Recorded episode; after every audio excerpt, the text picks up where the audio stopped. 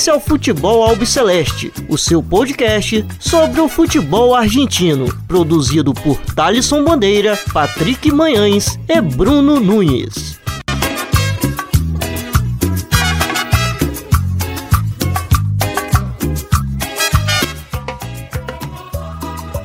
Salve, salve a todos vocês que acompanham o podcast do Futebol Celeste. Estamos no ar para mais um episódio. Chegamos ao nosso 13 terceiro episódio do Futebol Celeste. Meu nome é Thaleson Bandeira e como vocês já sabem, estou sempre na companhia do Bruno Nunes e do Patrick Manhãs. Muchacho Bruno Nunes, tudo bem? Como andas? Tudo bem, um abraço a todos os os ouvintes do Futebol Celeste. Um abraço para você, Thalisson. Um abraço para o Patrick, que forma essa bancada virtual. E vamos que vamos. Muchacho, Patrick Manhãs, tudo bem? Como andas? Bem, bem. Um saludo a todos os ouvintes. Um abraço para você, Thalisson, companheiro Nunes. Vamos aí para mais uma rodada da futebol argentino e vamos que vamos. Muita coisa para falar aí. É isso, Patrick. É, no episódio de hoje a gente tem bastante coisa para comentar. É, a gente vai falar nessa próxima uma hora aí sobre os jogos da segunda rodada da Liga Profissional da Argentina. A gente vai fazer o mesmo esquema é, do jogo passado, do episódio passado, onde comentamos aqui é, o que aconteceu é, na estreia é, da liga. E hoje aqui será a mesma coisa. e começando é, na sexta-feira o patronato recebeu o Huracan é, lá no Paraná e o Huracan é, do da Monte venceu a sua primeira partida na liga é, pelo placar de 2 a 1 com gols de Chaves e Cristaldo. Muchachos, como vocês avaliam essa primeira vitória do Globo na liga? Bom, é, o Patronato perdeu em casa pro, pro Huracan, como o Thaleson já falou, 2 a 1 no Presbítero Bartolomé Grela, do Paraná, na cidade de Paraná. Bom deixar claro. E o Patronato, o Patronato teve mais posse de bola, ao ponto de tocar mais de 200 passes a mais do que o Globo. Só que o time do Damonte foi quem criou mais oportunidades de gol. E como a gente sabe, quem não faz toma, aquele clichê clássico do futebol. E soube aproveitar todos esses erros do time é, rojinegro. É, Patronato tá mal, né? Ele acende o alerta, já que ele perdeu na estreia pro, pro Gimnasia do, do Diego. E vamos ver, né? Como se o time se levanta após duas, duas caídas essa em casa contra um time ainda que a gente não sabe muito bem o que vai ser. É o Damonte é um cara muito jovem, é, como técnico, falando, é um cara bem, bem novo nessa carreira. E tudo dá a entender que é por conta da falta de entrosamento. Principalmente esses times que têm menos dinheiro na Argentina acabaram renovando mais o plantel do que os que conseguiram reter seus jogadores, como o Boca, né? o River quase não teve mexida na, nas transferências. Então o Patronato é um dos times que sentiu isso pela grande reposição que, que ocorreu no plantel. É, e é a segunda vez, né, que assim perde da mesma maneira praticamente, porque o Patronato mais uma vez teve muita dificuldade de, de fazer com que a posse de bola resultasse em gols muitas das vezes perdendo no meio de campo, cedendo contra-ataque para um time bem competente do, do Huracan, vale lembrar, é, que conseguiu segurar o Vélez.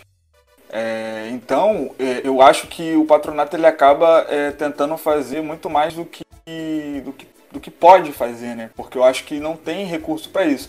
Eu acho muito interessante nessa né, postura de querer fazer algo a mais, de querer jogar é, além do, do, dos limites, mas eu acho que, como o Nunes falou, né, agora é um sinal amarelo, né, sinal vermelho, porque vai ter que correr atrás, porque são duas rodadas, zero pontos e você precisa até pontuar fora de casa.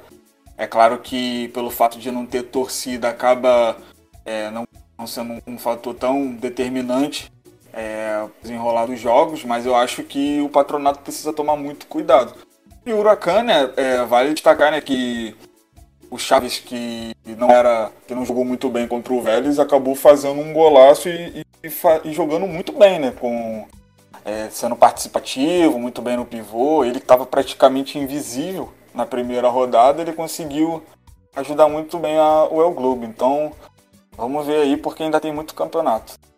E a outra partida que também tivemos na sexta-feira foi entre Argentino Júnior é, que recebeu na ala paternal o Aldo Civi.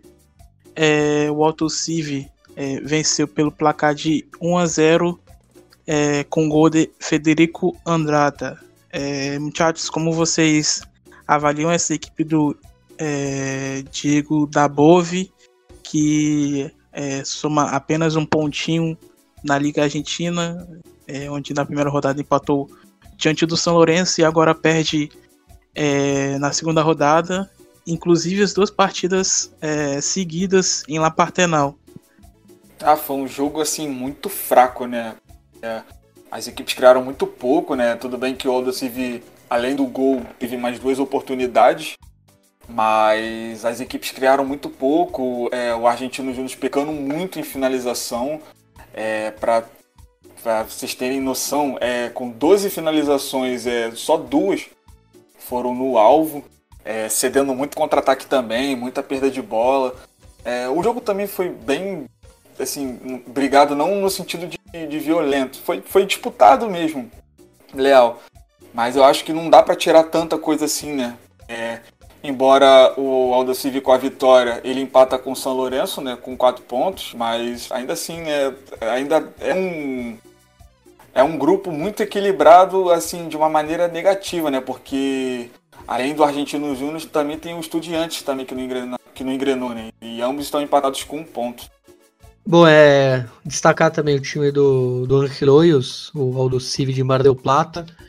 É um time que parece que, mesmo não tendo grandes nomes, é, ele pode surpreender um pouco.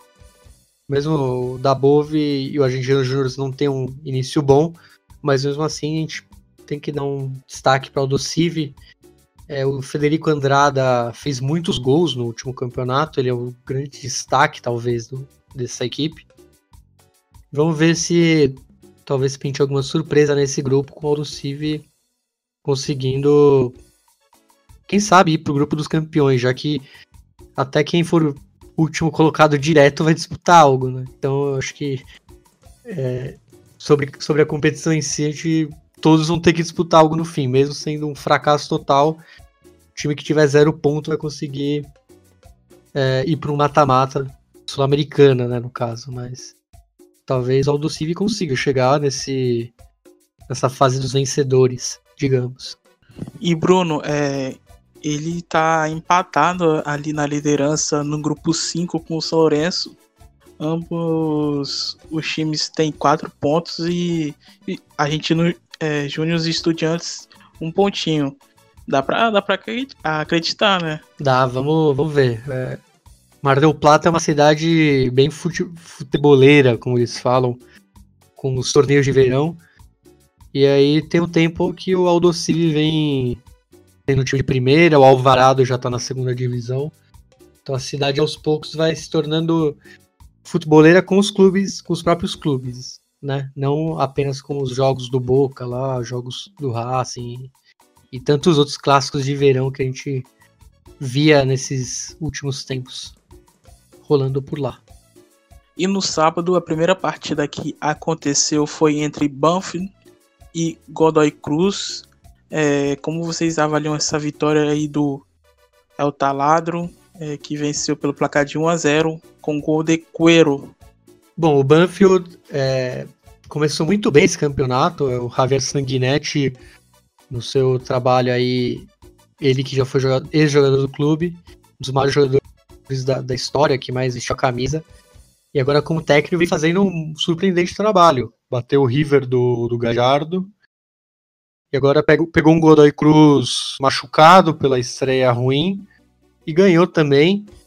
E vamos botar um, umas aspas aqui de como os colombianos vêm se destacando nesse início. Já que o Maurício Coelho, ele já foi um grande jogador do Banfield no passado, né, na primeira, nas primeiras passagens dele pelo, pelo clube. que era um time muito envolvente, até na época, se não me engano, era do Falcione. E agora nesse retorno começou com tudo, jogador muito habilidoso, gosto muito do Maurício Coelho, e foi justamente ele quem deu a vitória. É, acredito que o Banfield pode ser. É, a gente falou de surpresa ali atrás, o Aldocínio parece ser uma surpresa mais no, no jeito de, de postura e tal. Mas o Banfield parece ter um futebol bem mais envolvente. Pode ser a surpresa realmente positiva desse campeonato. Porque ele começou muito bem. É, e é um dos poucos times 100%, né? Bom, bom falar isso. É, duas vitórias em duas partidas. E você destacou é, essa questão dos jogadores colombianos é, nessa liga. Eu ia falar também é, sobre ele e além dele é, na equipe do Banfield tem outro é, jogador colombiano que é o goleiro da, da equipe, que é o Arboleda.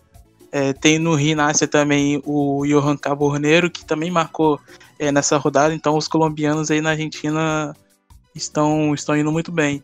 É, e Patrick, como você avalia essa segunda vitória é, do Banfield na liga? Então, o Banfield ele tem sido uma surpresa muito grande, né? bem positiva né? com, com relação à maneira de jogar é, não só mostrando ao, ao, de maneira ofensiva futebol, mas mostrando um, grande repertório, né?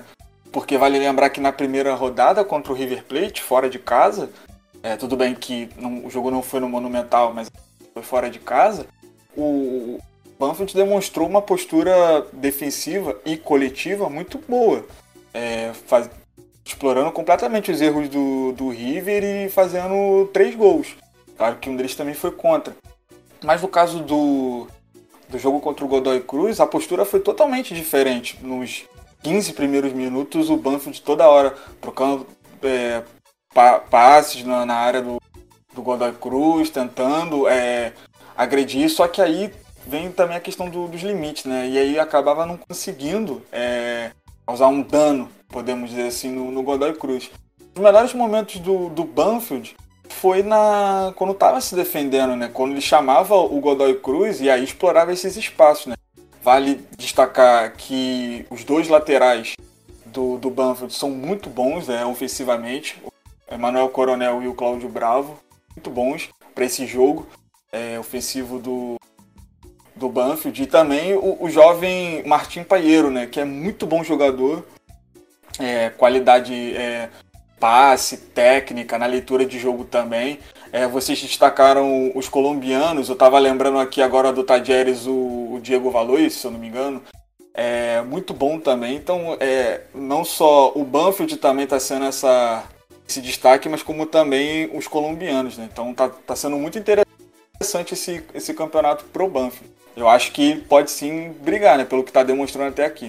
Claro que são dois jogos, mas é um dos poucos clubes assim que está dando uma mostrando uma perspectiva assim de que pode brigar. Bom, a outra partida aqui também aconteceu no sábado, após Banfield e Godoy Cruz, foi é, São Lourenço e Estudiantes da La Plata, partida no, no Evo Gasômetro. A equipe de Mariano Sosso venceu a sua primeira na liga é, com gols de Pereta, Pera, Peralta Bauer e Angel Romero. É, no, no, gol do Peralta Bauer, é, uma ótima assistência do, do Oscar Romero. Então, os irmãos Romero aí é, participando aí da, dessa vitória do, do El Ciclone, a primeira na liga. Como vocês avaliam essa vitória aí da equipe do Mariano Souza aí é, no, no jogo de sábado diante do Estudiantes? É, bom, Mariano Souza finalmente consegue sua primeira vitória obviamente é um trabalho muito recente. É, fica aí na ponta da tabela com, com o Aldocive. E, bom, vamos ver se ele consegue é, emular um pouco dos trabalhos deles anteriormente, que é de muito ataque até. É, no Sporting Cristal foi mais ou menos isso. Obviamente não foi tão bem sucedido quanto ele imaginou. E mas é isso, é, o time, o Estudiantes também não deu nenhuma é, nenhum calor, né, no, no Cuervo. E Estudiantes que tá com muitos problemas aí, a gente vai até falar deixar para os colegas falarem. É, então eu acredito que seja muito mais um problema de estudiantes é, esse resultado. Já o São Lourenço fez o que era devido, né? Deveria ter feito, era confirmar essa vitória contra os estudiantes que vem bem é, abatido, bem é, com pouca presença e bem confuso. É, isso que eu queria destacar é, desse, desse, jogo, né? Porque com relação à, classificação né, do torneio, né, é preocupante, né? Que, assim, tudo bem, né? Duas rodadas, mas num grupo que está sendo, você pega a classificação e você olha os quatro times, você coloca o, o São Lourenço e o Estudiantes como favoritos. Mas o, o Estudiantes é bem preocupante, porque em duas rodadas só apenas somou um ponto. E é claro também que isso se dá pelo, pelo trabalho positivo que o Aldo Civi está fazendo e que o São Lourenço agora está tá guinando para fazer um, um, trabalho. Mas eu acho que o Estudiante já, come, já deveria já ligar o sinal é, amarelo, né? Porque na primeira rodada todo mundo empatou, tudo bem, mas aí já começa a vencer, você tropeça. E aí você começa a ter uma pressão, e é a única competição que você está participando. Então, eu acho que o destaque deveria ser isso, né? Atenção pro, pro estudiante. Estudiante que, que é cheio de veteranos, né, no caso. E fora também que o Estudiantes está com um treinador novo, né? O Leandro de Sábato, que tem uma tem, tem uma carreira aí, é, no próprio clube. Ele chegou agora depois da, da saída do, do Gabriel Milito e também a gente não tem como avaliar o trabalho dele. É, teve algumas perdas aí na equipe, tem jogadores experientes, como o Mascherano e o Calterúcio. É, sobre esses estudiantes aí do, do Desábato, é, como vocês avaliam? Ah, é um início de um processo. Né? Ele acabou de chegar. É, é, é claro que tem esse peso muito grande, mas eu não acredito que, pelo que o, em quesito de peças, o que o, o Estudiantes tem, eu não acho que o Estudiantes possa ficar tão atrás assim.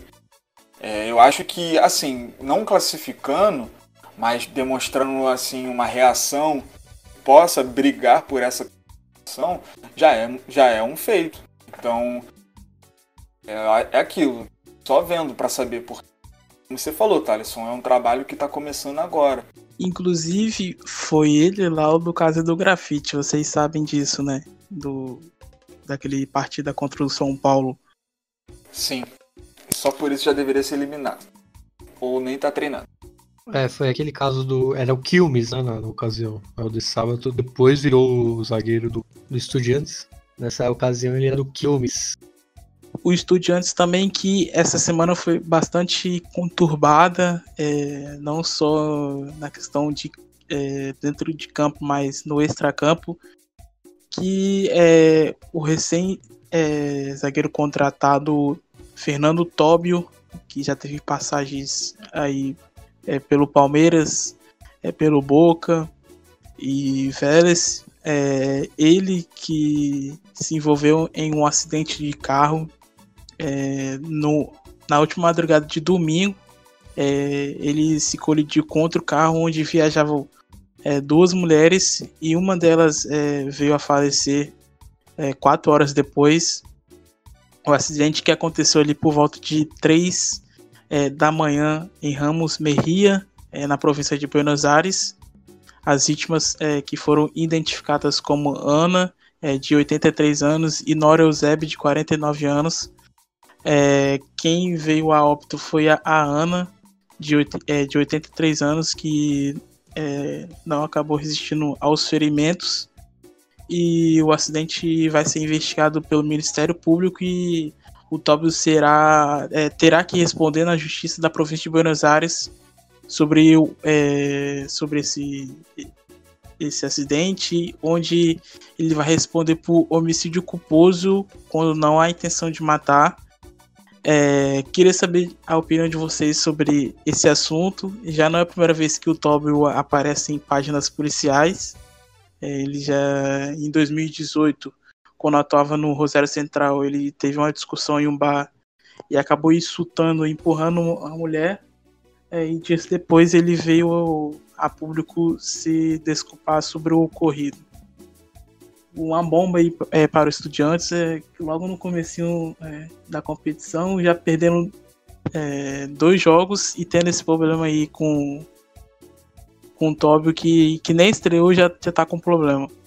Ah, é, é, muito justo que ele seja punido e eu acho que deveria ter ser punido de uma maneira até mais severa, né? Porque é, a gente precisa parar de achar que. A gente, no caso, eu quero dizer todos, né? De maneira assim, da sociedade mesmo de achar que jogador de futebol pode fazer qualquer coisa e ser impune por isso. Então, não só o caso do Toby, mas como outros também de outros jogadores que acabam é, tendo casos de violação ou de violência contra mulheres é, parceira deles.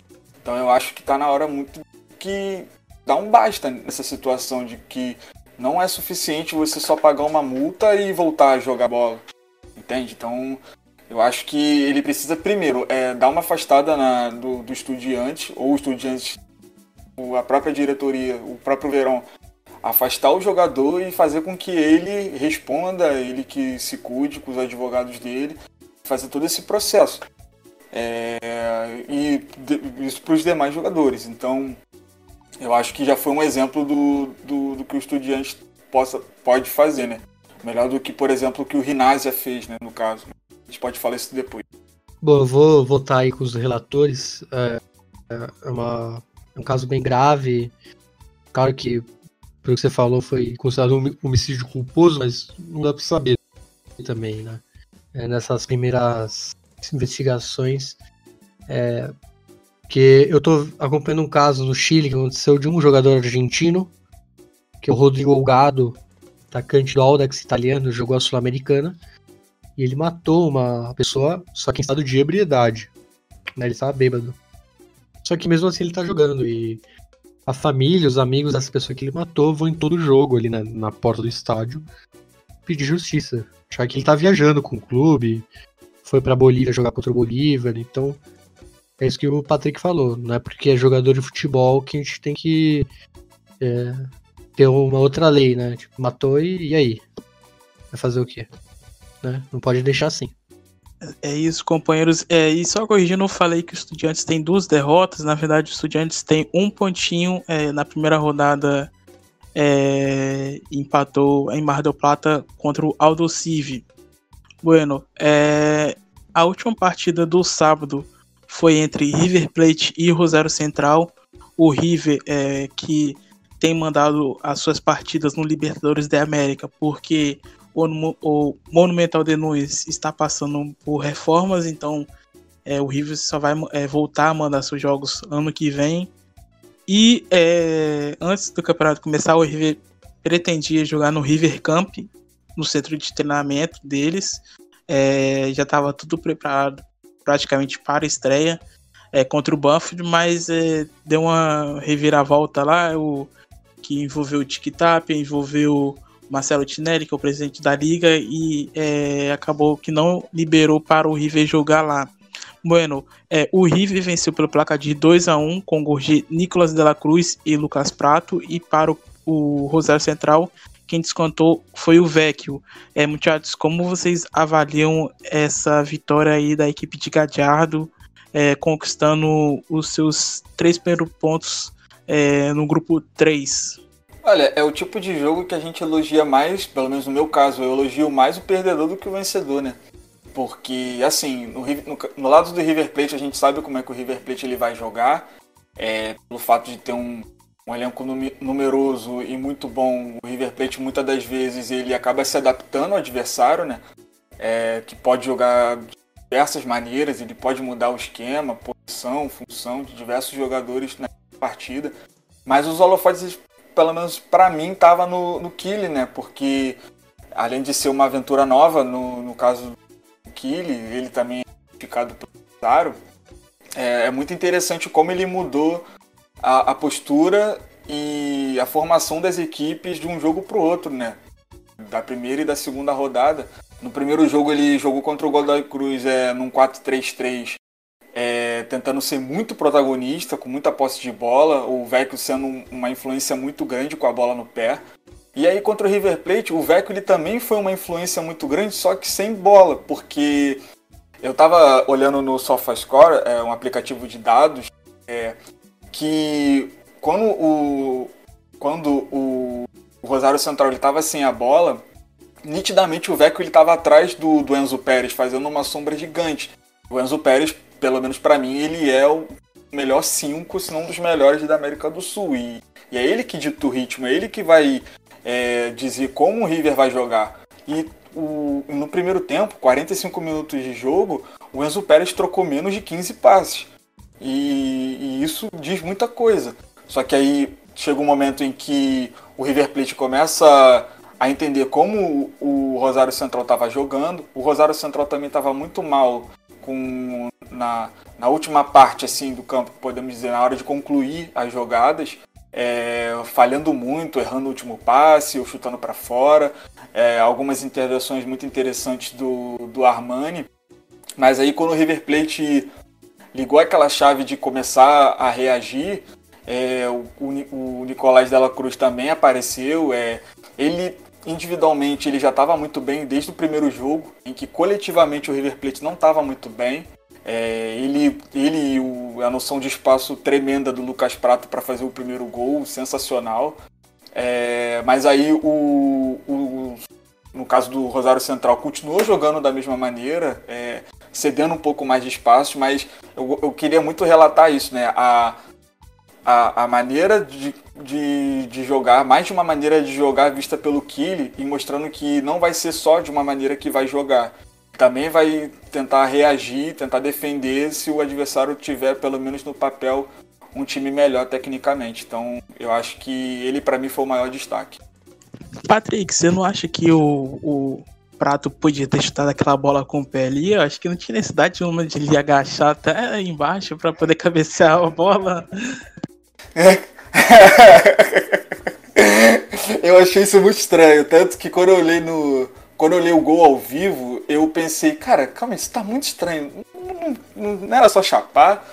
E aí quando mostrou o replay, os, os a, a, equipe de transmissão da, da Fox também comentava isso, tipo, eles riram, porque totalmente desnecessário. E era capaz, acho que até dele errar o gol, né? Correu até o risco, porque era a forma dele se jogar. E eu, eu, eu, gostaria de. Bom, vocês já falaram, mas é, pontuar como o Vec vem bem, né? Eu, eu não, não, imaginei que ele já ia chegar é, com essa corda toda, mas ele tem se destacado, pelo menos nesses dois primeiros jogos do Rosário Central. Achei que ele ia custar um pouquinho mais, só que tem essa, esse fator aí que é torcedor, então acredito que isso ajude no desempenho dele e até para ele tentar rapidamente conquistar a torcida. É, e eu lembro uma vez, né, Bruno, que a gente estava comentando, eu não lembro se chegamos a comentar em algum episódio, mas eu lembro que a gente teve essa conversa sobre o Vecchio, né, de, de que era uma preocupação muito grande, né, com ele, né, de como ele chegaria no Rosário, né, por causa de problemas de lesão, não, não tem não teve grandes destaques assim individuais pelo por onde passou. Então acabou ajudando muito nessa mística, né, de ser torcedor do clube, né? Bom, é, e só nessa questão do VEC, é, ele tem bastante essa identificação com o clube, ele é torcedor do clube, ele já declarou isso inúmeras vezes. É, ele mesmo tem na pele um escudo assim na coxa é, do Rosário Central de todo tamanho, então acho que esse momento para ele tá, tá sendo importante e para ele tá começando tá começando a jogar bem, mostrar o seu futebol, ele que que saiu novo de lá então, retornando agora, é, defendendo o clube que ele ama. Bom, é, no domingo a gente tivemos quatro partidas. A primeira partida do dia foi entre a Sinal de Sarandi e o Atlético Tucumã. É, e o, o Decano aí, segunda vitória seguida já na liga. É, equipe de Zineliski, é, depois de golear o, o Racing Clube de Avejaneira na estreia, é, agora bate aí o, o Arsenal de Sarandi. Como vocês avaliam esse começo excelente do Atlético Tucumã? Eu acho que nessa partida, acho que além de destacar na fase bem positiva do Atlético Tucumã, que também é uma surpresa. Na primeira partida, além de é, ter goleado o Racing, agora consegue uma, uma vitória muito importante, até importante pelo que foi o jogo, né? Que aí vai um outro destaque que eu, que eu dou, né? Uma crítica, na verdade, ao campeonato. Da, da importância de ter árbitro de vídeo, né? Porque o Atlético Tucumã foi muito. É, é, prejudicado porque ele faz 1 a 0 e aí o gol de empate que ele toma do Mateu Carabarral é, é, é, de origem a um toque de mão na, na do companheiro dele, aí eu não sei quem foi, mas assim, pelo, pelo que determina a regra, qualquer toque de mão num lance ofensivo é, já é já deveria dado como um lance irregular e não foi, e o árbitro estava perto, ele tinha a visão. Tudo bem que foi numa jogada de escanteio, pelo menos da onde mostrou o replay, o árbitro tinha uma visão. É, mas aí o, o, o, Atlético Tucumã conseguiu é, é, garantir a vitória, né? Tudo bem que também foi num, bem no finalzinho do jogo, numa falha é, do goleiro Maximiliano Gagliardo, mas ainda assim, né? A, a mentalidade assim, vencedora que está sendo é, de, de, acreditar até o final. Então eu acho que o Atlético Tucumã, é, assim como o Banfield, também merecem todos os elogios possíveis. É boa vitória para compensar o talvez a decepção da, da Sul-Americana, né? já que o time caiu fora. E é um bom time, a gente viu isso pelo porque é um time é, dirigido pelo Ricardo Zielinski e conseguiu grandes resultados já nessa temporada e desde a temporada anterior já estava bem também. Foi para Libertadores, foi um dos melhores eliminados da pré, até por isso estava jogando na Sul-Americana. E me parece que nacionalmente vai ser um time que vai dar muito trabalho. Eu acredito que seja um dos classificados. É, e é muito bom ver um time de Tucumã é, tendo esse destaque. O Arsenal já vem há uns dois anos com o técnico é o Sérgio é, Rondina, né, o Evo Rondina, e é um trabalho ok, assim, não, não, não atrapalha, mas também não, não dá aquele destaque que a gente costumava ver nas épocas em que o, o grande Julito Grondona estava vivo. Obviamente tinha né, seus. Talvez seus, mexer seus pauzinhos e tal. Mas agora é um time menos destaque daquela época que a gente lembra bem, do, do Alfaro e etc. E Patrick, você citou essa questão é, de mão, é, tem sido. Que na, na primeira rodada foram duas, né? Que eu lembro assim, que foi a do Pepe San, é, naquele gol lá contra o Boca.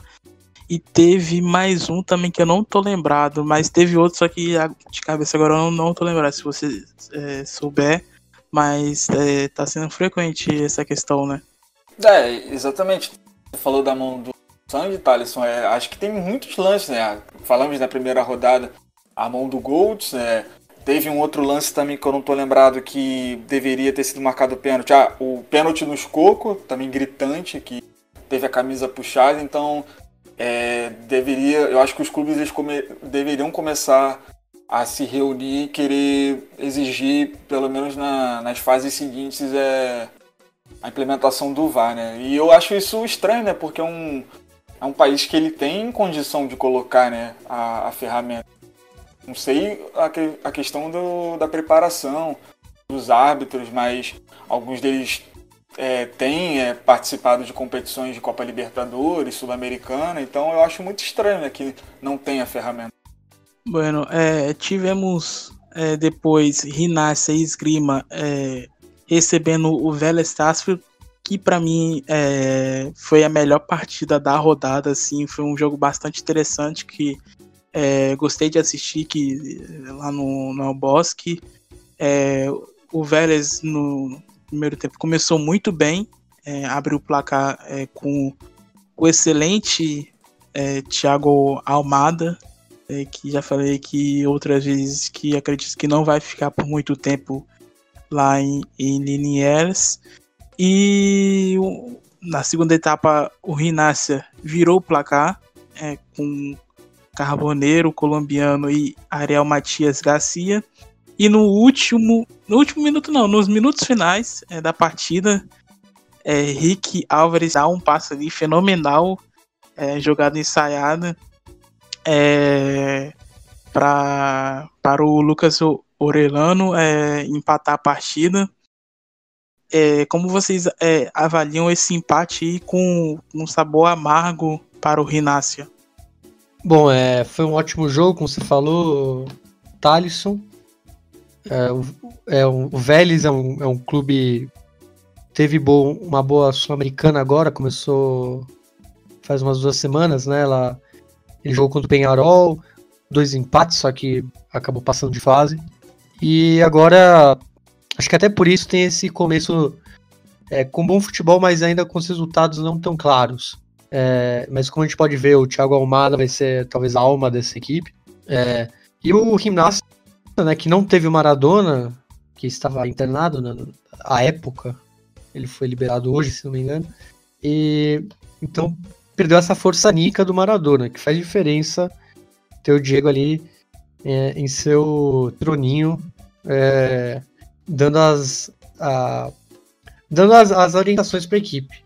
Mas é isso, o, o, Lobo teve um bom segundo tempo, começou bem, virou a partida.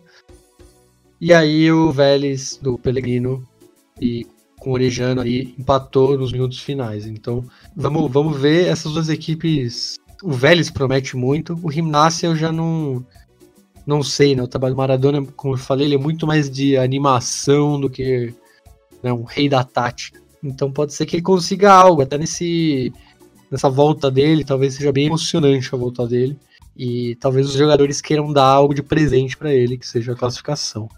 E o, o então presidente do Rinassa, Gabriel Pellegrino, que ano passado havia é, sido reeleito, é, nessa semana aí é, apresentou aí o seu pedido de renúncia no cargo de presidente do Rinácia então, o Diego que ficou por causa dele, Diego Maradona que havia falado se caso o Gabriel Pellegrino não renovasse, não, é, não fosse reeleito, perdão, é, ele não ficaria, então o Diego ficou por causa dele, então aí quase um ano depois, Gabriel Pellegrino é, deixa a presidência é, do Rinácia, é, não sabemos como está o, o, andamento do processo, como vai ficar essa questão e tudo mais, mas já o que se noticia por lá é que ele não é mais presidente do, do Rinácia, ele que é, renunciou o seu cargo.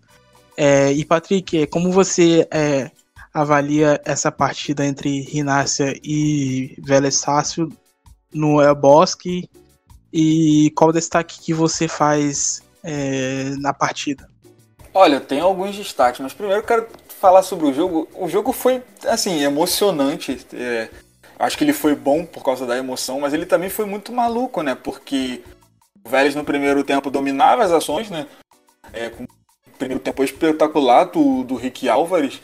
É, não só o, a tirada do, do, do coelho da, da cartola com os instantes finais, mas um passe foi uma pré-assistência né, que, é, que ele dá para o Francisco Ortega, que rola para o Thiago Amada, um golaço coletivo. E aí o time do Vélez vai ficando com a cara né, do Maurício Pellegrino, né, ou dando a continuidade do trabalho de ofensivo, de ofensividade do, do Heinzen. E já depois, instantes depois, né, se eu não me engano, já no segundo tempo, é, o Lautaro Rianetti, o zagueiro capitão, ele acaba fazendo é, duas faltas é, em tão pouco tempo, né, que geram dois cartões amarelos, ele é expulso. É, e aí minutos antes, se eu não me engano, o, o Gago entra é, para dar mais ritmo, para ajudar o, o Rick Álvares a armar esse time. E aí, numa saída de bola em que o, que o Vélez é, tá totalmente sozinho, assim, do nada aparece algum jogador do, do Rinazzi e o Gago comete o pênalti, ele vem lá de trás correndo e derruba, é o jogador do Rinazzi, Rinazzi empata. E e vem um, um, desespero, né? Porque do, bate aquela emoção né, do, do Rinásia, o Rinásia. Do Rinásia não, do Vélez, perdão. De, de tá vendo aquele filme de novo, né? De desespero, mas engraçado é que quando o Vélez estava precisando é, empatar, ele estava muito mais calmo, né? Nos minutos finais, né? Tocando bola, tudo mais, estava bem organizado, não estava algo bem desesperado como no primeiro jogo contra o Huracan que tava 0 a 0 e 10 minutos de jogo o Vélez estava igual um louco. Então eu acho que é positivo é, essa corrida atrás do placar, de achar o empate. É, acho, acho, positivo também o, o, Ricardo Álvares, o Rick Álvares. Eu acho positivo até o Seturion, é, que tem esse histórico de indisciplina dentro e fora do campo. Ele está jogando bem. Ele não é o maior destaque, mas ele está jogando bem.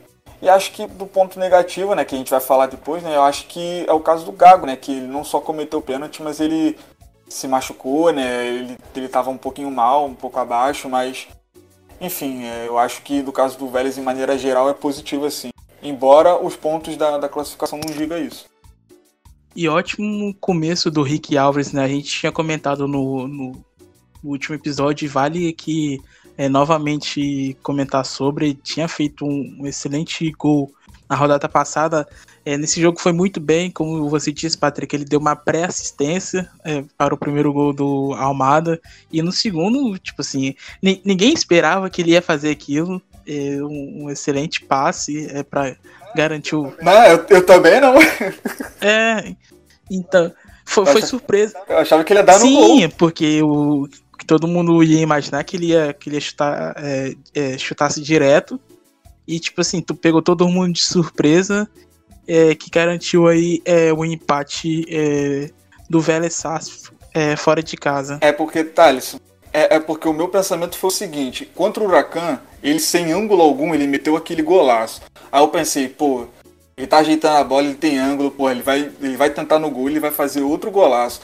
E aí, do nada, ele caminha até a bola devagarinho, trotando, dá aquele passe e vira uma assistência. Eu fico, cara, que jogador, cara, porque ele merecia totalmente o destaque, né, como o melhor da partida, porque ele jogou muito. E a gente vai falar também sobre o Gago, é, mais, é, mais na frente, é, sobre o, o, Fernando Gago, que anunciou a sua aposentadoria do futebol. É, na última. É, nessa semana. É, na última terça-feira. É, bueno. Sobre o Carroneiro. É, a gente elogiou muito no primeiro jogo, porque ele foi muito bem. É, começou bem a, a liga, mas é, foi só a gente elogiar que acontece um, uma coisa dessa. É, então, para ficar ciente é, o que aconteceu com ele, é, ele fez o segundo gol do, do Rinassa, né? E na última sexta-feira ele foi denunciado por assédio e tentativa de abuso sexual. É, quem denunciou ele foi a recepcionista do hotel onde é, ele está hospedado é, desde a sua chegada a La Plata, que ele veio do Once Caldas, então tem uma matéria é, no próprio Lé e no Infobai informando é, é, sobre o caso. É, de, é, imediato havia boatos que o Rinassa não é, iria convocar ele para a partida. E quando saiu a escalação antes do começo da bola rolar, foi uma surpresa para todo mundo, porque havia uma expectativa de ele não é, começar jogando e nem se, é, ser relacionado. Então, há relatos da própria moça que sofreu a tentativa de abuso do, do jogador e também é, sobre o, é, e também do pai da, é, da vítima que falou. Então, é, como vocês é, veem esse caso aí do, do Cabo Horneiro e que o Inácio ainda é, nem sequer falou nada sobre o assunto, só soltou uma nota oficial é, e continua calado. Queria saber a opinião de vocês sobre o assunto. É, eu só comento o, o absurdo, sabe, a, a inaceitável decisão de levar ele para jogar, sabe? Ele jogar ali é um absurdo, assim como tantos os outros jogadores que jogaram na, nessa rodada, sabe? chega a ser um tiro assim na, na cara da não só da, da, da pessoa que foi é, é, violentada e tudo mais, mas como também na toda a sociedade no total, né? Não só da Argentina, mas quem está acompanhando ali, sabe? É, é, um absurdo que jogador, como a gente falou, né? Que jogador esteja é, jogando logo na semana, né? Ele, se eu não me engano, as notícias saíram, né? Pelo menos para mim, a notícia apareceu do Infobay que a notícia saiu minutos antes dele, dele jogar, né? Mas ainda assim, com certeza, esse processo já tinha é, aparecido para ele ou para o clube. Então, ele jogar por si só, ou a diretoria determinar que ele jogasse é um absurdo por si só. É lamentável esse episódio. Mais um episódio. É uma vergonha. É, tem o caso parecido do Sebastian Vija no, no Boca também, que é agressão. E é uma vergonha, né? Acho que não tem o que falar também. É o mesmo caso que a gente viu aqui, talvez o Robinho e tal. Claro que tem que ser apurado e tal. Ele não, né, não, estamos ainda nos primeiros trâmites da justiça. Mas mesmo assim ele tinha que ser afastado, no mínimo. No mínimo isso. E se ele realmente fez isso, tomara que ele saia do clube. Vamos, vamos ver. Mas se o clube não falou nada, é, não duvido nada que role mais uma passada de pano aí. Então, algo que não é nada incomum no futebol, infelizmente. Acredito que a visão do clube tenha sido a seguinte: bom, a gente tem um jogador que começou bem o campeonato, Bruno, e a gente não vai é, desfazer dele, né? Acho que esse foi o pensamento.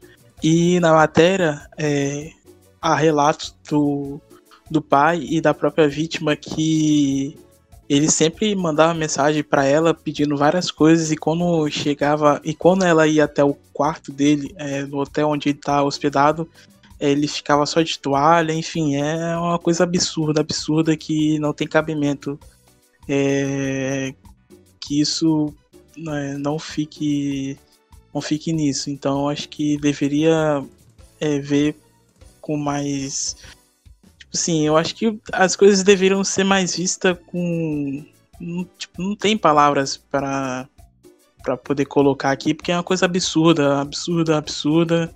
A gente recentemente viu o caso é, é, da Mari Ferré, então, infelizmente, tipo, não sei nem o que dizer, né, né Bruno? É, não, não tem o que falar mesmo. É, e é isso que você falou, basicamente ele tá dando um retorno pro clube e o clube passa o pano para ele. Coisa que o Boca tá fazendo com o Sebastião Vija. É, a própria seleção colombiana tá fazendo isso com ele, né? O, o técnico da Colômbia, o Carlos Queiroz, falou o, o, horrores, né? Tipo, defendeu. Ele falou que, ah, se a gente. Se os homens que é, aparecem mulher falassem, a gente já tá fudido. Tipo, é, perdão da palavra aqui, mas basicamente ele ele passou a mão em cima da cabeça do, do Vija, né? Que é um outros é o caso acho que até mais expressivo que o do Carboneiro, que o Carboneiro chegou agora na Argentina e o Vija joga no maior time do país, é, de maior torcida e tal. Então ele acaba tendo essa visibilidade e sendo o exemplo. E sendo exemplo e um exemplo negativo. Então o Gimnasia tá basicamente emulando o que o Boca fez nos, nesses últimos tempos aí. Bueno, essa declaração aí do, do Carlos Queiroz aí foi bastante pesada e totalmente é, desnecessária. É... Enfim, vamos, vamos tocar o barco. É, outra partida que aconteceu também no sábado, é...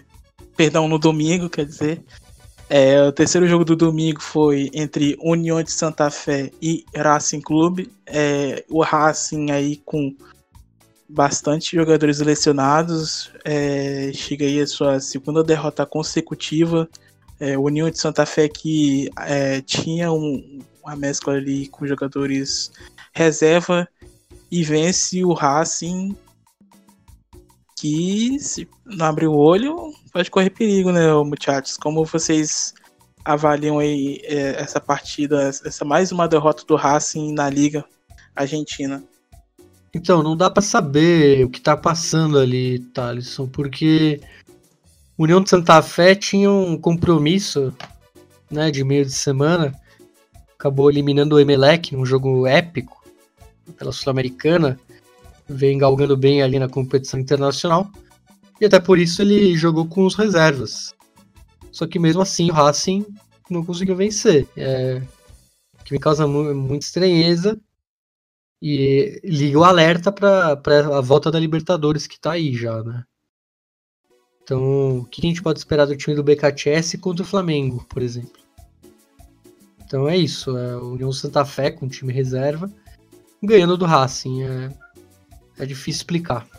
Não, o, o Nunes resumiu bem, né, no caso do, do Racing, porque é muito preocupante, né? Porque essas rodadas, pelo menos para o Racing, pelo que almeja o Racing, essas rodadas, pelo menos de fase de grupo, que ainda é acessível para classificar, elas são para uma encorpada no time, é, tanto fisicamente como taticamente, para o principal confronto, né? Que ele do ano até aqui, que é contra o Flamengo, né, na Libertadores. Então, esses jogos que ele vai demonstrando uma fragilidade muito grande, não só defensiva, mas como também ofensiva, consegue marcar gols em, em equipes teoricamente mais fracas, é, só dá a entender que o time não está preparado ainda, né, para essa volta da, do internacional, né. Então, é necessário tomar muito cuidado, porque é aquilo, né, tem aquela né, da clubes argentinos também, né, que acabam indo mal num torneio nacional, aí chega num confronto de Libertadores e acaba sendo. Então tem essas, tem essas fantasias. Mas ainda assim, o futebol acaba, hoje em dia acaba sendo mais difícil ter esse tipo de roteiro. Então tudo bem que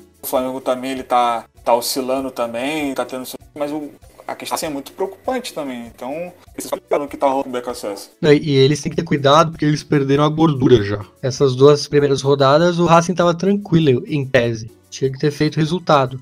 E Imagina, claro que não tá mostrando o futebol para passar de fase na Libertadores, mas se por acaso passar, esse campeonato basicamente foi jogado fora. Porque eu, duvido, eu duvido que o time vá, né, passando de fase na Libertadores, ele vá preocupar, focar. Como é um torneio tiro curto, talvez o Racing fique até de fora aí e tenha que lutar pela vaga na Sul-Americana, né, na zona dos perdedores, como eles chamam lá. É, e vale ressaltar no grupo que você tem o Tucumã 100% e tá numa crescente muito União de Santa Fé pode ser uma crescente no sentido de confiança, porque venceu e empatou a outra. E aí o Arsenal de Sarandi que perdeu uma e empatou a outra também é uma é difícil de saber como é que é e o Racing é o único desse grupo que não tem ponto nenhum, sabe? Perdeu as duas, então é muito preocupante. Não só pelo pelo, pelo, pela pontuação, mas com quem o Racing está disputando. Nessa partida também a gente é, tivemos outro jogador acusado de violência contra a mulher, que foi o Chori Cristaldo, que em novembro de 2019. É, nove, é, em novembro de 2019, é, é, a sua companheira relatou que ela foi agredida é, pelo jogador da academia e é, Cristaldo chegou a ficar alguns dias afastado é, do clube, mas posteriormente é, voltou a jogar e jogou a partida é, de troféu de campeões contra o Tigre e no jogo contra o no último jogo agora contra o Union é, voltou a atuar pelo pelo Racing. E enfim parece que é cena repetida mas não é foi o que Bruno falou aqui agora e eu também, é o clube passando pano é, para um jogador. Então, infelizmente, é, a gente não sabe até onde isso vai. E parece que as coisas é, seguem, a vida do jogador segue e, e sei lá, o, é, perdão pela, pela palavra, mas foda-se o que acontece com a mulher, né? O que ela sofreu, né? É, dane-se ela se ela foi agredida, se ela vai sofrer com problemas é, psicológicos, enfim.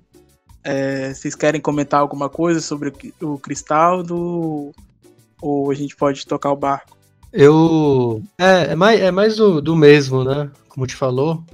Infelizmente é mais o mesmo que a gente já citou aí nos dois casos aí que a gente citou. Então é basicamente a mesma opinião. E vamos esperar que os clubes tomem atitudes. Bom, então no último jogo é, do domingo, é, no Colosso da Parque, o News Old Boys recebeu o Boca Juniors de Miguel Angel Russo, que venceu é, por 2 a 0 com gols de Carlitos Teves e Lopes. Lisandro Lopes, não é o do Racing, esse aqui é o zagueiro. É, e o Boca ir vencendo mais uma vez e com ótima temporada aí do, do Tevez em um bom começo. É, não se via um Tevez tão bem assim já há alguns anos. É, queria saber de vocês como vocês avaliam essa vitória aí da equipe chinesa.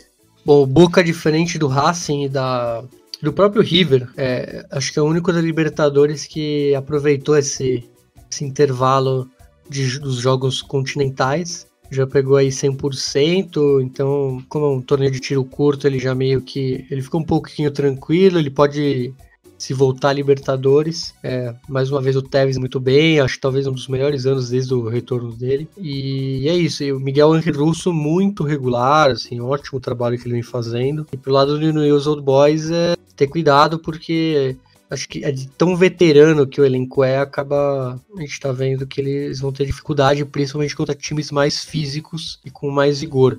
Então o Frank Dario Kudelka tem que ter cuidado, porque senão o News ele corre risco no cargo e o News também corre o risco de não conseguir nada nesse, nessa Copa.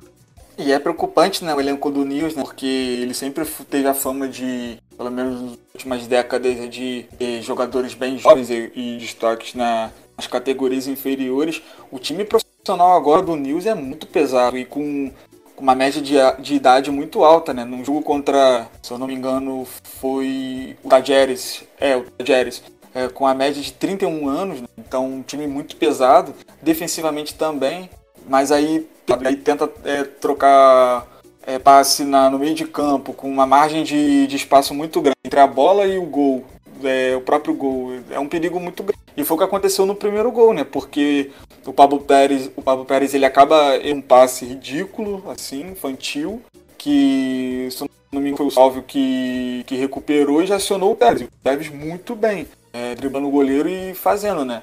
É, como o Tevez ele tem sido uma experiência não só técnica, mas de liderança também, né? É, bem, é, desde quando voltou, né, da, é, de novo na Argentina, ele que tinha sido uma grande dúvida né, de que Tevez era, né, por conta de questão física, até mesmo de liderança, ele está sendo uma áurea muito grande né, para esse Boca Juniors, com certeza esse Boca do Miguel Angel Russo que está no cargo, né, pelo, pelo que ele disse, né. É, eu acho que o Russo ele é respeitado também só pela competitividade, mas também pelo, pelo quesito técnico e um pouco, um pouco tático também que eu via, pelo menos eu, sentia um Boca muito competitivo, mas um pouco, um pouco ideia do que fazer com a bola. Então, eu acho que o Russo trouxe um pouco disso. Lembrando que ele não é disso, ele não é muito disso, mas está sendo uma passagem muito boa. A segunda, no caso. É, o Patrick, já são é, três vitórias e três empates. Ele ainda não perdeu com o Boca Juniors. Como vocês avaliam esse trabalho aí? Vocês acham que vai continuar? Como, vocês veem o, o Boca? É, que perde até o momento o Salvio, que sofreu uma lesão. É, não sabe quanto tempo ele vai ficar fora dos gramados, mas é um jogador que também, é, junto com o Tevez, que estava tendo um, um ótimo começo, né?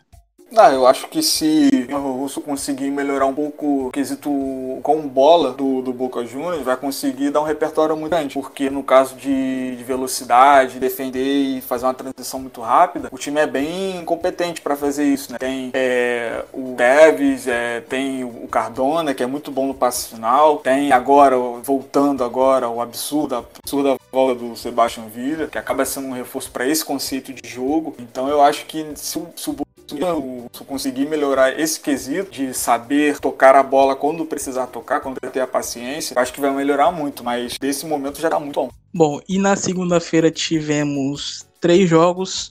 O Independiente é, recebeu o Colón de Santa Fé, o Independiente aí que empatou em 1 a 1 é, como vocês avaliam esse empate do Independiente é, no, no Pusineri?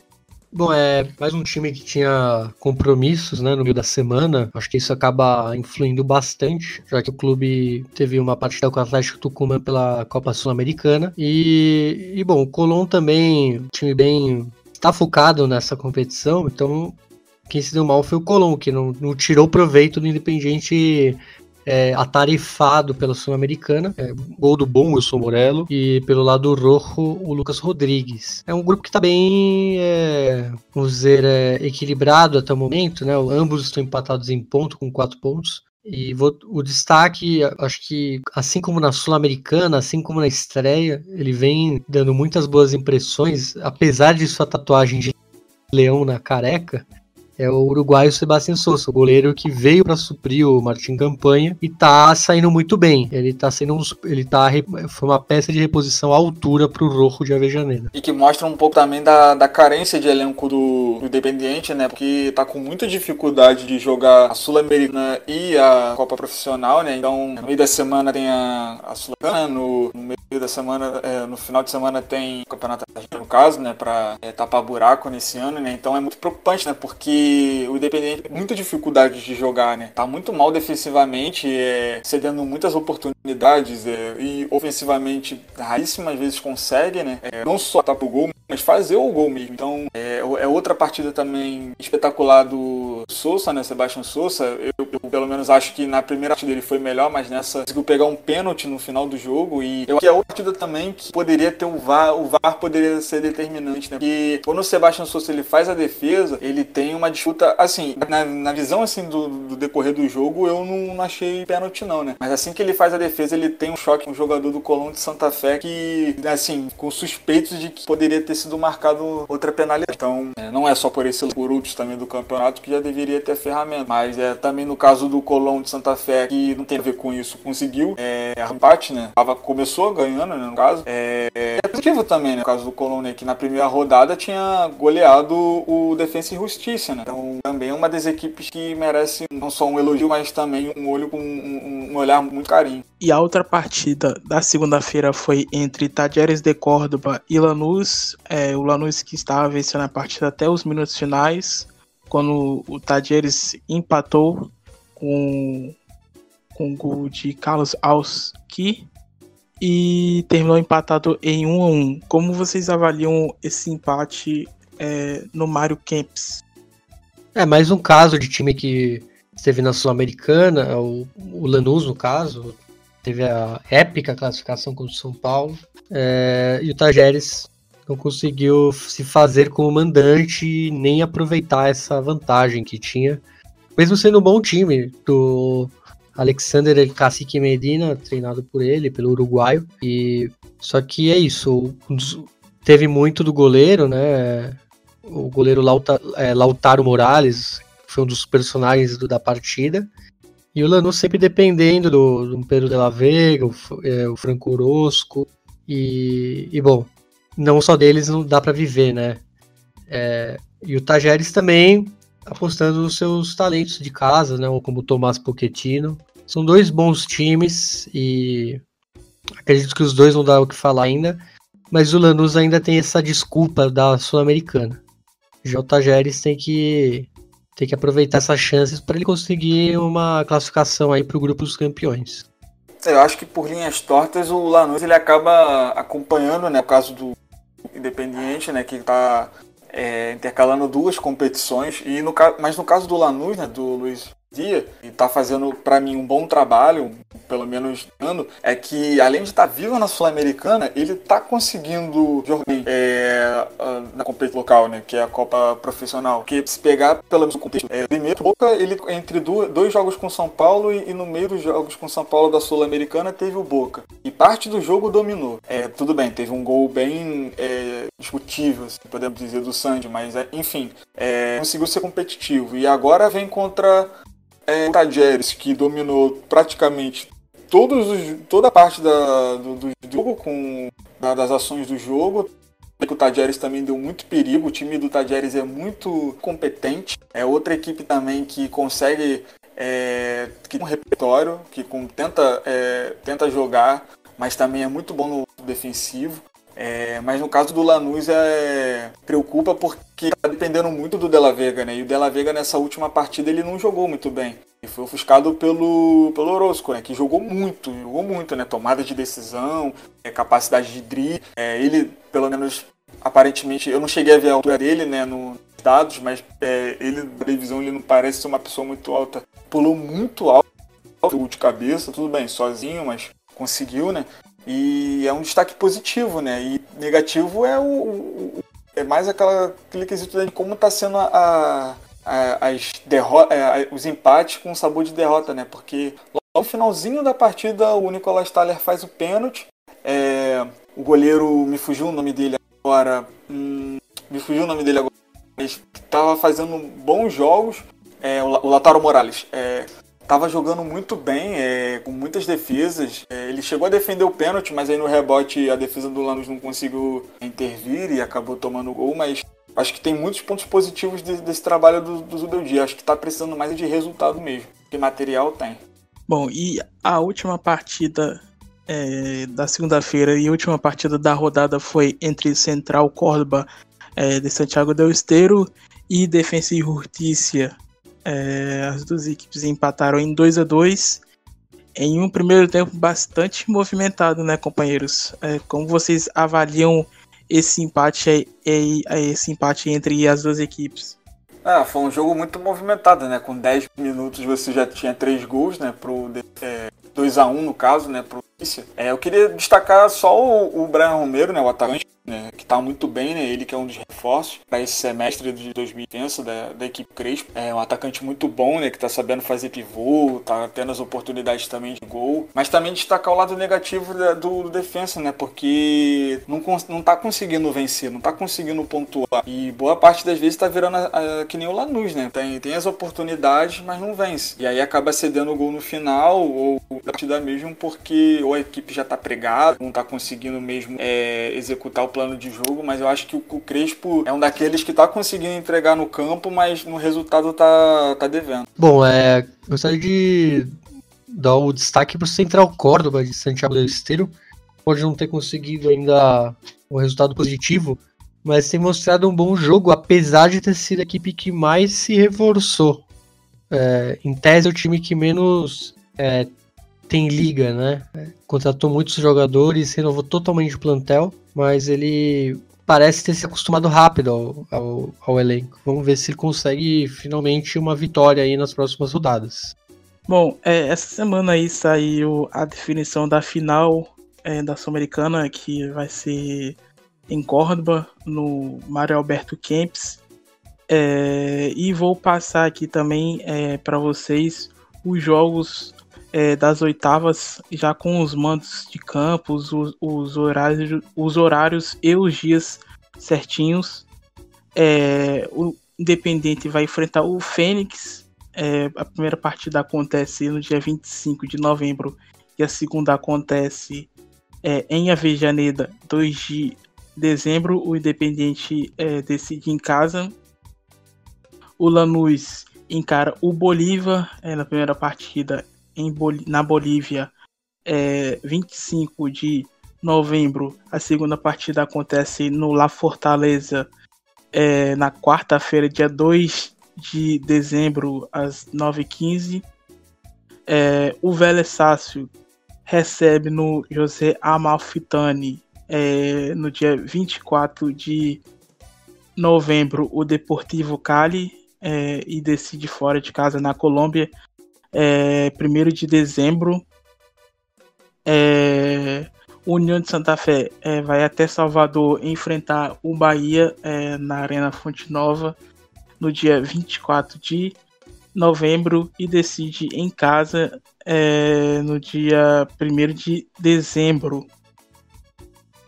O Defensa e Justiça vai receber o Vasco da Gama é, no dia 26 é, de novembro e decide fora em São Januário é, na quinta, 3 de dezembro, às 9 e meia. Bom, é, vamos seguir. A Argentina está jogando agora é, pelas eliminatórias é, diante do Paraguai. É, tem a volta do Di Maria, também aí que a gente comentou é, naquele episódio lá sobre as eliminatórias, o começo é, que o Di Maria não foi convocado, agora é, ele retorna aí para a seleção do Lionel Scaloni para essa partida aí contra o Paraguai e depois é, vai até o Peru enfrentar o Peru em Lima. Então a Argentina joga agora, tá jogando agora contra o Paraguai é, na La Bombonera e depois vai até Lima enfrentar o Peru. É, muchachos, vocês querem comentar algo sobre essa volta do Di Maria ou podemos seguir? Ah, eu só queria destacar que, pelo menos contra o Paraguai, ele não começou jogando, né? Então, mas é do aqui. Então eu espero que pelo menos na convocação do Scaloni ele não faça que nem o Papo Gomes, e volte para não jogar. Bom, é, antes da gente fazer o encerramento aqui de comentar sobre os jogos que vão acontecer pela terceira rodada, é, essa semana aí que passou, a gente tivemos vários jogadores é, da Argentina que é, fizeram aniversário, então a gente vai deixar aqui a, a nossa homenagem. É, e o primeiro dele, de, desses que a gente vai citar agora, é o Martim Palermo, é, ídolo aí máximo é, do Boca Juniors, maior goleador da história do clube chinense. Ele que fez aniversário no último dia 7 de, no, é, de novembro, é, 47 anos.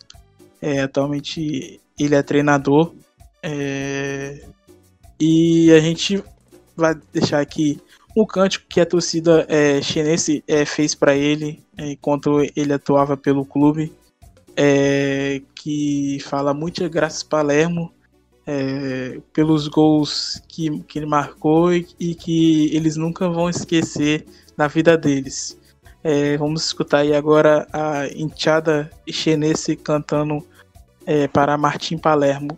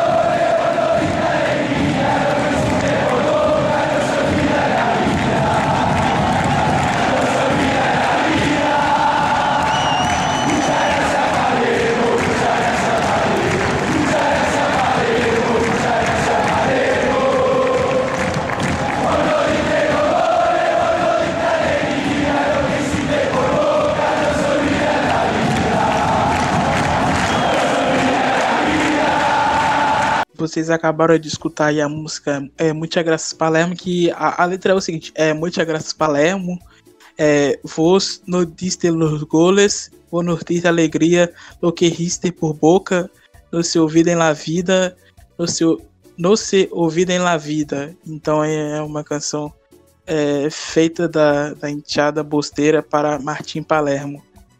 É, vocês querem comentar algo sobre El Titã? Que destruiu o Real Madrid no Mundial.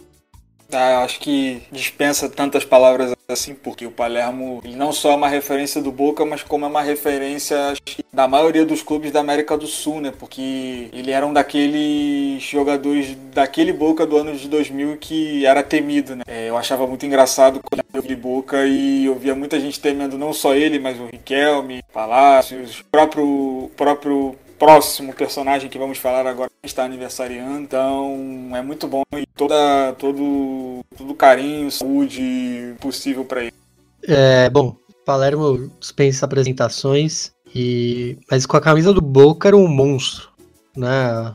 Talvez o maior centroavante que eu vi, pelo menos, com essa camisa. É, do jeito que ele levava, é, como ele encarava jogar como um jogador do Boca. Até porque se for ver o resto da carreira dele, é, claro, ele teve aquele início fulminante no Estudiantes da Plata, é, só que quando ele foi para Europa, no Vigia Real, ele acabou virando até uma piada, né? Ele quebrou a perna numa comemoração, teve, teve aquela fase dos pênaltis perdidos, ele perdeu três pênaltis, bateu o recorde. Mas no Boca era diferente. Lá ele era. É, ele tinha todo o poder, né? Vamos falar assim. Ele, ele era uma máquina, ele era um titã. Então ele acabou apagando toda essa, essa parte ruim da carreira e teve seu, seu louro no final da carreira ali, né? Ele jogou uma Copa pela Argentina que ele merecia. Acho que até pela carreira dele. Bom, outro aniversariante é, que a gente vai falar aqui agora é, fez aniversário um dia depois do Palermo.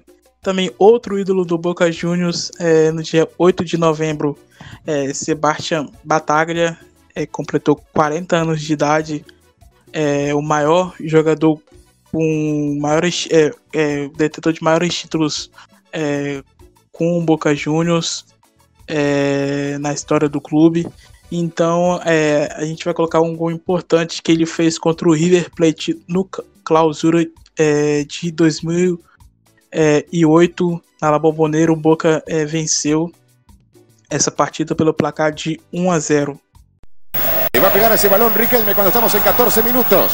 El partido sigue 0 a 0. Rodrigo Palacio tuvo la más clara. Lo tapó el arquero de River, Carrizo. En el área Palermo. Hay 3 de Boca contra 4 de River. El centro que ya viene la buscaba Palermo. Arriba Batalla.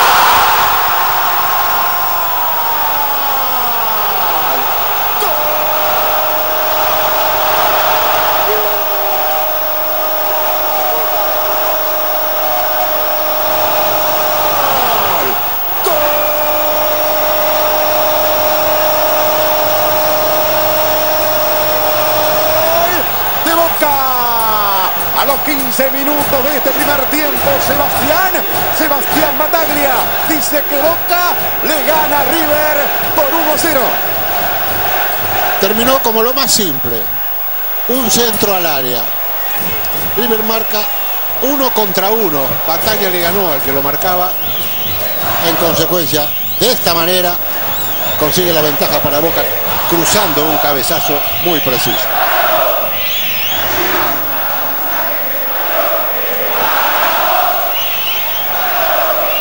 Sacando uma tarjeta do Banco Francês, llévate um. Bom, vocês acabaram de escutar aí a narração do Pojo Fignolo, ele que é narrador aí da ESPN, é Fox Sport.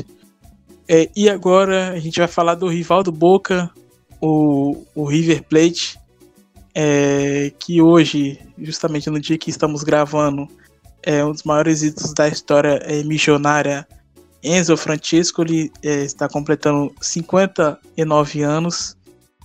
Então, o Uruguai aí que, que não defendeu o Penharol e nem o Nacional, é, ele que, que surgiu lá no Montevideo Wanderers. A gente vai colocar aqui a narração do Marcelo Araújo é, no golaço feito do, do Francescoli, aquela partida contra o Racing na Libertadores de 97. Tá. La tiene ahora Berti.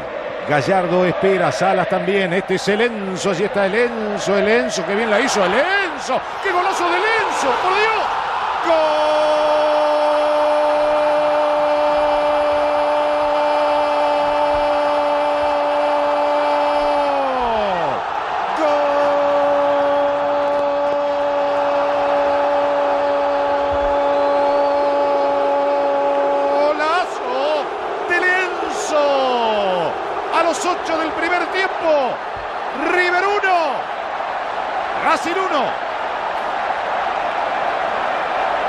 Aquí lo vemos. Arranca, pasa entre dos, sigue, pero lo ve adelantado a Nacho González. Pica la pelota con la zurda, así, y la pone por sobre el cuerpo del arquero. Qué jugada, ¿no? Pero qué definición sobre todo. Porque la jugada había sido buena, muy buena. Él había pasado entre tres adversarios, pero la definición fue excelente, ¿eh? excelente. Tá aí, vocês acabaram de escutar é, o golaço do, do Enzo que foi um, um golaço de cobertura. É, o Francisco ali que tem como ídolo o, o Zidane, é, considera ele bastante ídolo. É, o próprio filho do Zidane, é, que se chama Enzo, é em homenagem ao Francisco. E também tem a história do, do Enzo Pérez, atual jogador do River Plate, que era do Estudiantes, que o pai dele é, é, era bastante, bastante fã do Francisco, então tem esse nome aí é, em homenagem ao jogador.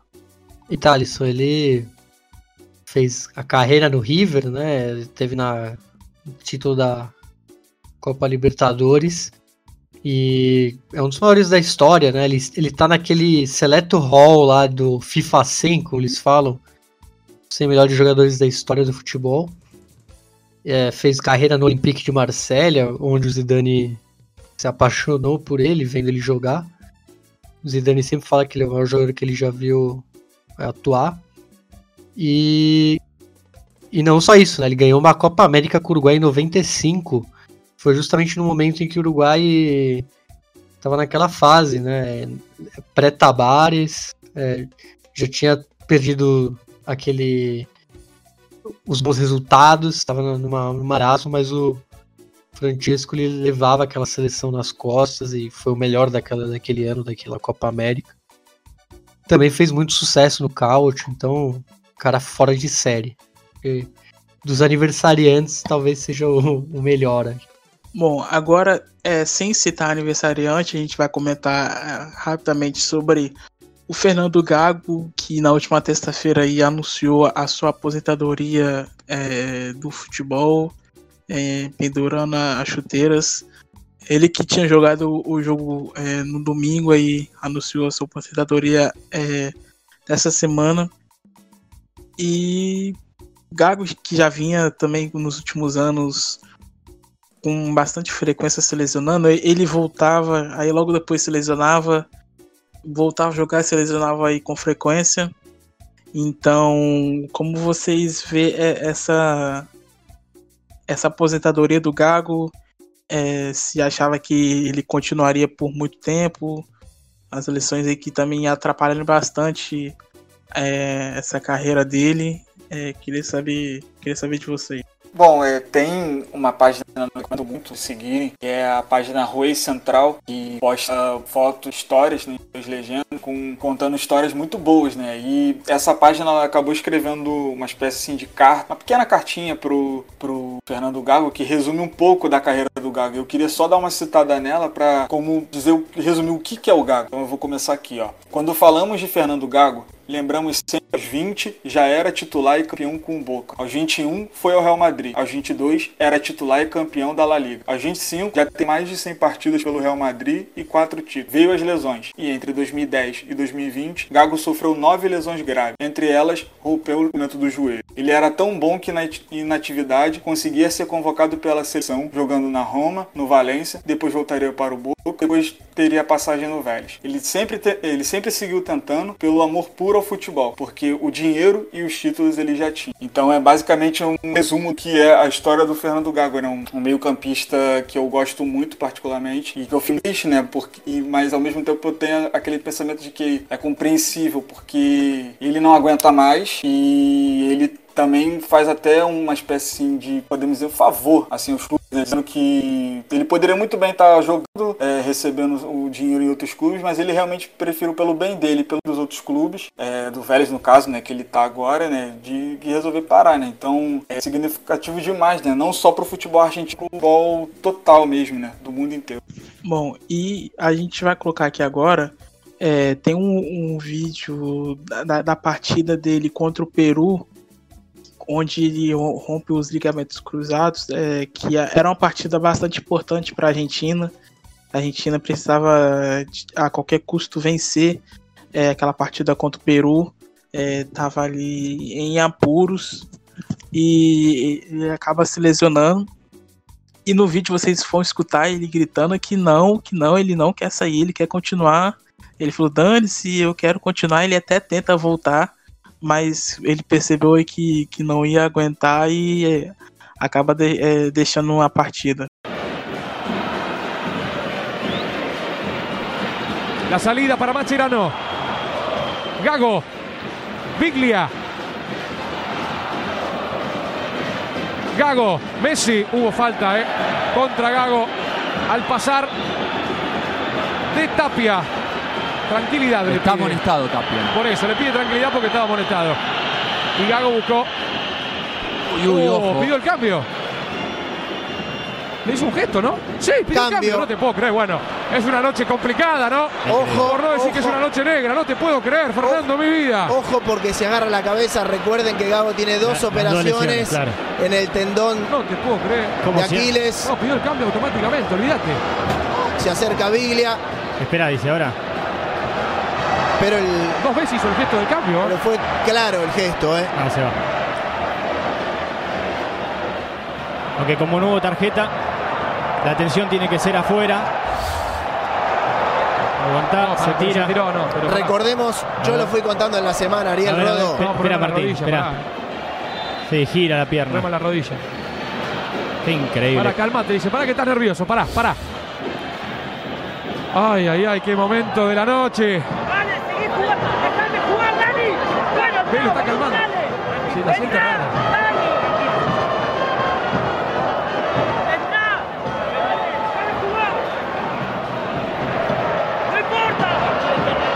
Ah, se siente, que, se siente que no está bien, pero que quiere entrar igual. Déjame jugar, le dice a Luis García. No, pará, pará, pero los médicos pidieron el cambio. Va, Gago va a entrar, pero los médicos pidieron el cambio. Ay, no te puedo creer. Durante la ahora, semana. Ahora vamos a ver, a ver. ¿Y qué sé yo? Mira, mira al costado Gago. Y Argentina lo Está hace jugar. Rengo, muchachos. Está Rengo, no puede. No puede, no puede. Está, jugando con la vida, ¿eh? No, no puede. Bueno, esto tiene que tener una decisión cuanto antes. Va Paolo Guerrero, autopase, corre Macherano.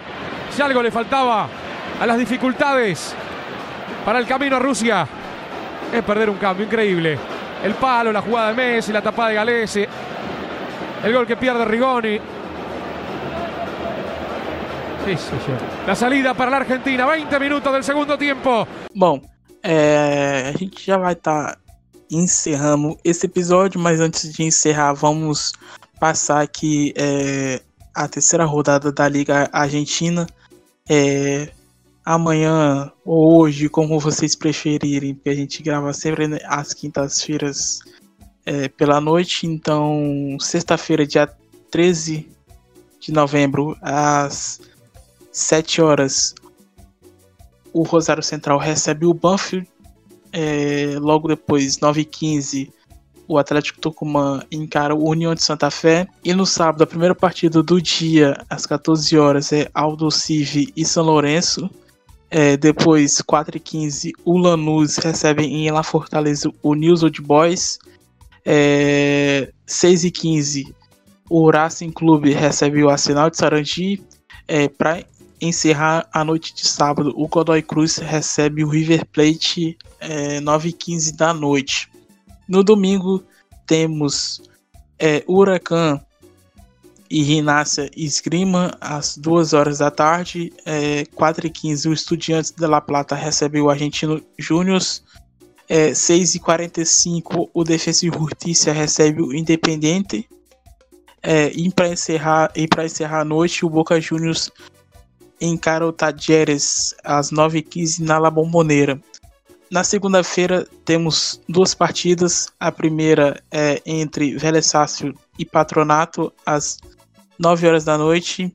E para encerrar a noite na segunda-feira, o Colón de Santa Fé recebe o Central Córdoba de Santiago del Esteiro às 9h15. É, muchachos, muito obrigado pela companhia de sempre, é, de vocês estarem aqui compartilhando, dando suas opiniões é, sobre o futebol argentino. É, agradeço sempre essa companhia virtual sua, Bruno Nunes e do Patrick Manhãs. Um abraço e sempre bom estar aqui com vocês em mais um episódio.